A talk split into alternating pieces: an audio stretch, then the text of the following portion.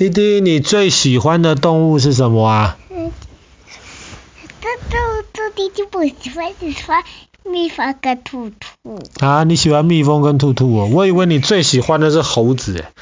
你的 NONO 不就是猴子吗？我们今天要讲一个跟猴子有关系的故事。那有一种很聪明的猴子，可以说是除了人之外最聪明的一种动物，它叫做黑猩猩。黑猩猩不但聪明，而且黑猩猩从生物学上面来说，其实跟人是最相近的。那么，因为黑猩猩跟人很像，所以在以前有一些实验不可以在人身上做。那么，有些科学家他们就会选择用黑猩猩来做实验。那么，今天这个故事其实要讲到几十年前，那个时候在人身上。其实那个病现在在人身上还有，叫做肝炎，人的肝脏发炎了，叫肝炎，特别是 B 型肝炎，又叫乙肝。那么乙肝在今天在人类身上还是很大的问题，可是，在那个时候问题更大，因为对于乙肝，人类那个时候没有办法，而且没有疫苗。所以在那个时候呢，美国有一群科学家，他们就想到。不如就这样子吧，我们在黑猩猩身上做动物实验，然后我们把黑猩猩给它乙肝或是 B 型肝炎的这个病毒，然后去研究这个病毒在黑猩猩身上是怎么样工作的，然后借由这样子的研究来发展、来开发出这个 B 型肝炎的疫苗。可是从那个时候，几十年前，在美国，其实很多人就已经抗议做动物实验，特别是做黑猩猩的动物实验，因为它跟人太像。但是那个时候的科学家就想说，除了在黑猩猩上面做实验之外，没有更快或是更有效的办法，能够来研究这个 B 型肝炎的疫苗。所以后来他们怎么做呢？他们就决定到赖比瑞亚去做。就是我们昨天讲到非洲西部的这个国家赖比瑞亚，所以那个时候在美国政府的支持之下，一群美国科学家就到赖比瑞亚做黑猩猩的实验。他们把黑猩猩身上注射了 B 型肝炎，他们也研究一些其他肝的这一些的嗯的这些病，然后给他们其他的这一些嗯病毒，然后。有一些黑猩猩就因此就生，然后他们就从这些生病了，然后又病好的这些黑猩猩的身体当中，提出了这些黑猩猩的这些血，然后从血里面试图要找到这个 B 型肝炎的这个疫苗。那么这个实验很花时间。然后在这么久的这个研究过程当中，其实当地有很多的工作人员，他们每天喂这些黑猩猩，陪这些黑猩猩，跟这些黑猩猩一起玩，他们就开始跟这些黑猩猩有感情了。我们刚刚说到黑猩猩是个很聪明、很聪明的动物，所以它其实跟我们人类很像。你跟它玩的时候，它会很好；当你要送它去打针的时候，它也会很害怕，它甚至还会躲起来。所以在这么长的研究过程当中，这里的科学家都跟这些黑猩猩培养出了感情。可是呢，赖比瑞亚后来发生了一些，一方面是因为赖比瑞亚开始内战。我们昨天讲到这个博米湖的时候，也讲到过，博米湖后来有一段时间被发现有一些反抗政府的一些军队在博米湖附近。同样的，这些反抗对政府的军队也被发现在这个黑猩猩的研究中心的附近，所以当时科学家就很害怕。可是再怎么害怕，他们还是得忍下来，就要做完他们的实验，要找到这个疫苗，然后也要陪伴当地的黑猩猩。内战他们撑过去了。后来呢，美国政府。开始，因为越来越多人抗议做做这样子的动物实验，所以美国政府也开始不给钱支持这个研究。没有钱啦，那很糟糕，那怎么办呢？所以后来这个研究中心就靠着募款，让其他人知道开发这个 B 型肝炎疫苗的重要性，希望别人可以捐钱。所以后来美国政府没有给钱，他们也撑过去了。他们继续在赖比瑞亚继续进行这个实验。后来他们真的开发出了 B 型肝炎的疫苗了。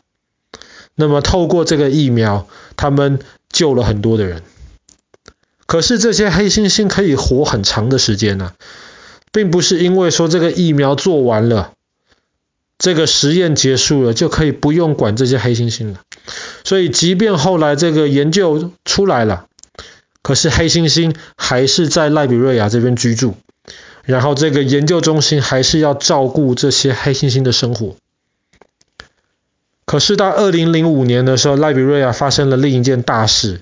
就是那里有另一种可怕的病毒，叫做伊波拉病毒大爆发。这一次，这个研究中心撑不下去了。伊波拉病毒非常非常的厉害，比今天的这个呃新冠病毒还要可怕的多。所以后来，当时研究中心就决定，在那边的美国研究人员全部要离开赖比瑞亚。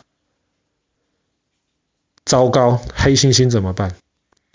黑猩猩没有办法带回美国去，他们也不敢把黑猩猩放回到大自然、到森林里面去，因为这些黑猩猩身上可能还带有这些 B 型肝炎或者是其他的病毒，带回去如果这些病毒传染给其他动物的话，那就很麻烦。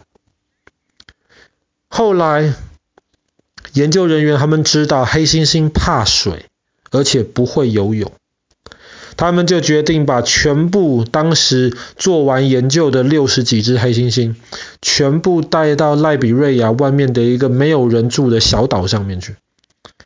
那个岛没有很大，可是六十几只黑猩猩住在那边很够了。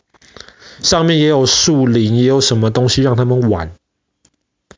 然后因为旁边有海，黑猩猩不会游泳，也没有办法离开这个地方。所以听起来这个安排很好。只是有一个问题，就是这些黑猩猩从小就是被养在实验室里面长大的，他们根本没有办法在野外生存下去。所以后来呢，美国政府没有钱了，不支持了，这个实验结束了。后来研究中心找到赖比瑞亚政府，他们又不愿意帮忙。后来又找到了另一个动物保护的机构，他们就愿意，好吧，由我们来支持这些黑猩猩。怎么支持呢？他们就每天两次有人开船，把食物、把这些水果、这些蔬菜带到这个小岛上面去，让上面的这些黑猩猩们可以吃这些食物。有时有一阵子。因为天气实在太不好的原因，船没有办法过去，黑猩猩好几天都没有食物吃，研究人员很担心。结果总算天气够好了，可以开船把食物送过去了。结果发现那些黑猩猩都非常，有一些都非常可怜的蹲在海边，就是要等那个送食物的船来。有另一些黑猩猩就变得非常非常的暴躁，因为没有食物，很饿。他们就会去欺负其他的黑猩猩，但还好，最后这些食物总算送到了。那么这些黑猩猩有食物吃之后，又能够恢复他们正常的生活。可是现在这个保护动物的这个的这个机构，现在也很烦恼。因为这些黑猩猩们其实很会吃，那每年都要花几十万美金才能够提供给他们足够的食物，又不能把他们送到其他比较安全的地方去，因为怕他们身上可能的病毒会流传出去。所以直到今天，这个研究呃这个保护动物协会，他们还是需要很多人的捐款，继续能够喂养这些黑猩猩。那因为这些黑猩猩在这个岛上，所以其实有很多的观光客也非常想去看一看这个只有黑猩猩的这个小岛上面是什么样子，黑猩猩们平常是怎么样能够生活，怎么样有他们的这个社会活动。那么如果你付钱给当地的渔夫的话，他们会载你搭着他们的小船。靠近那个岛附近，在那边绕啊绕，让你可以看到岛上的黑猩猩，但是没有人敢载你上那个岛上去，因为除了喂他们吃饭的研究人员之外，对于这些黑猩猩而言，任何上到这些岛上的人都是敌人。他们会攻击这些人，他们会拿东西丢你，会来抢你，会来抓你，所以只能在船上隔着这个海边，远远的看着这个岛上的黑猩猩。那么这就是赖比瑞亚现在一个非常有名的，也不能说是一个景点，不过吸引很多观光客去看的。这是一个可以说地球上最原始、最传统的一个黑猩猩的这个社会。好啦，那么我们今天的故事就讲到这边，赖比瑞亚的猩猩岛。